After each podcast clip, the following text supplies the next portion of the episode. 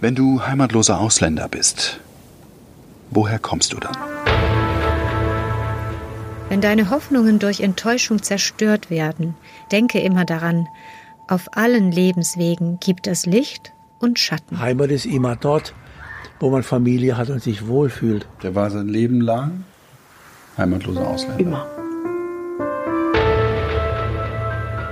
Wo sind meine Wurzeln? Wo kommen eigentlich meine Großeltern her? Es, ich suche. Ein bisschen Detektivarbeit. Ja, ist dabei auf jeden Detektivarbeit, ja. Fall, Das sind alles die Listen von DP-Lagern. Da gab es irgendwo ein Brett, was sie hochgenommen haben und er hat sich drunter versteckt. Das waren schwarze Anzüge, schwarze Hosen, schwarze Jacken und auf dem Rücken war das DP äh, drauf. Er hat gedruckt. es von sich aus nicht erzählt, weil er, glaube ich, auch nicht drüber reden wollte. Das sind diese besagten Archivkisten, die gibt es in verschiedenen Größen.